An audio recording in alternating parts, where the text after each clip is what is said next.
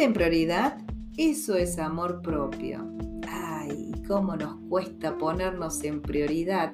Suena tan bonito teóricamente, pero llevarlo a la práctica, wow, cómo cuesta. Bienvenidos a Crear Creamundos y hoy vamos a estar hablando sobre la autoestima. Hmm.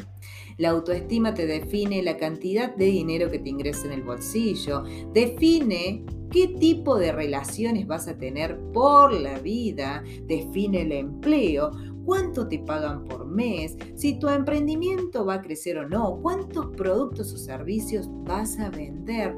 La autoestima define todo lo que has creado en tu vida.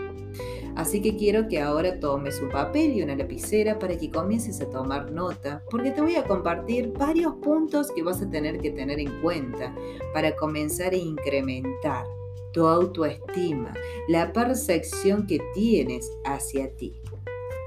Aquí ahora estoy con mi libro, La magia del autoconocimiento, y en la página 104 dice, una persona con baja autoestima sobrevive bajo condicionamientos del sistema. Su falta de confianza y amor propio la posiciona en una vida que no quiere tener.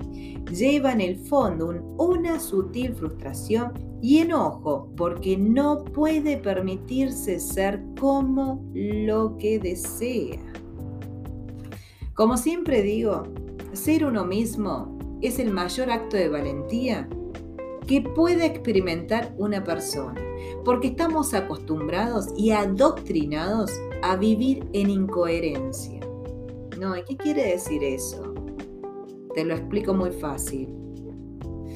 Hoy, ¿cuántas veces has dicho sí cuando en realidad querías decir no? ¿Cuántas veces has dicho no cuando en realidad querías decir sí. Vamos por la vida poniéndonos muchas máscaras, aparentando cosas que tal vez no somos para agradarles al resto, para caerle bien al otro. Y vamos toda nuestra vida prostituyéndonos, tal vez para tener un intercambio de cariño, un intercambio de atención, un intercambio de dinero. Ya sé que suena fuerte, pero es la única forma en que yo entiendo cuando encuentro este patrón que tal vez no se está prostituyendo, está haciendo algo que no quiere hacer para entrar en razón y decir, no, para Noelia, no te estás escuchando, a esto no lo querés hacer. Entonces debemos aprender a vivir en, en, coherencia, que lo que uno dice, hace y siente estén alineados. Y para llegar a ese punto de coherencia, hace falta hacer un caminito de autoconocimiento para indagar aquí adentro cómo estamos y comenzar a reconstruir la percepción que tenemos hacia nosotros mismos. Y debemos entender que este audio que estoy enviando no es para que empiecen a tirarse latigazos, uy, no me quiero nada, no me amo, no me respeto, tengo que trabajar mi autoestima. Debemos entender que estamos condicionados. Hemos escuchado toda nuestra vida la siguiente frase que voy a leer aquí. Ama a tu prójimo como a ti mismo. Y nos hemos quedado con esa frase. Pero aquí hay un gran problema. Y dice, pero no nos enseñaron a amarnos.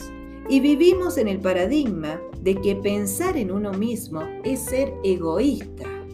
Corazones, a partir de ahora, pensar en uno mismo es amor propio. Ser egoísta es otra cosa. Ser egoísta es cuando vos querés que una persona haga algo en el cual esa persona no tiene ganas de hacer. Y punto.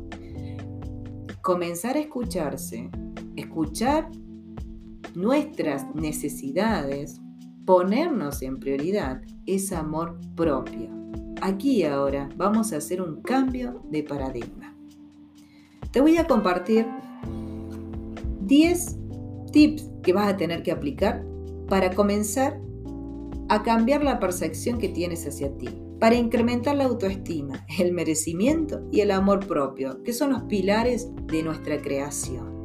Primer punto, Ponte en prioridad, eso es amor propio. Regla número uno. Dos, Escucha tus necesidades. Elígete sin culpa. 3. Aprende a decir no. Palabrita mágica. Comenzá a decir no cuando sientas no y comenzá a decir sí cuando sientas sí y aprende a marcar el límite porque si no lo haces los demás van a invadir tu territorio. Esto pasa mucho en los emprendimientos, ¿no? Que todo el tiempo me envían mensajitos y me envían mensajes fuera del horario de atención. Marca límites, corazones, marca límites. Las reglas del juego en una empresa, en un emprendimiento, las tenés que poner vos. Si no, el cliente va a poner sus propias reglas y no te van a favorecer a ti. Siguiente punto. Abandona la crítica hacia ti. Please comenzá a hablarte bien. Aunque te sea muy difícil, pero te sugiero y no te conviene hablarte mal. Comenzá a hablarte bien. Luego, deja de compararte. Cada vez que lo haces, te estás desvalorizando.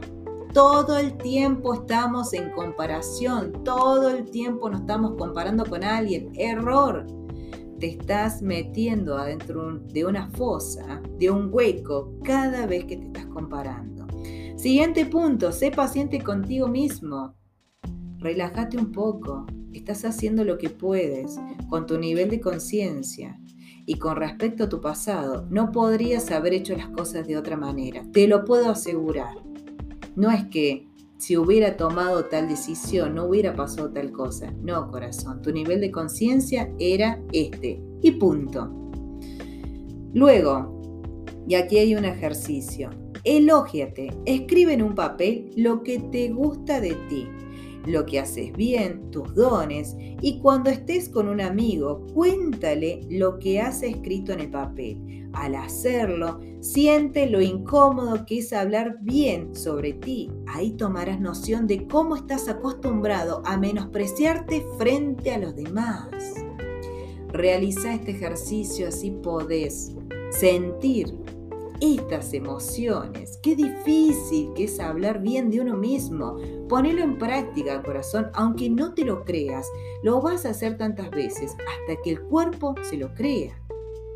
Luego, siguiente punto, muerde, muérdete la lengua si te ves hablando mal de los demás. Recuerda que vives tus propios juicios. Afuera no hay nadie, corazones. Afuera no hay nadie. Cada vez que estás hablando sobre una persona, eso habla más de ti que de la otra persona. Y que sea un paradigma y que te acompañe día y noche.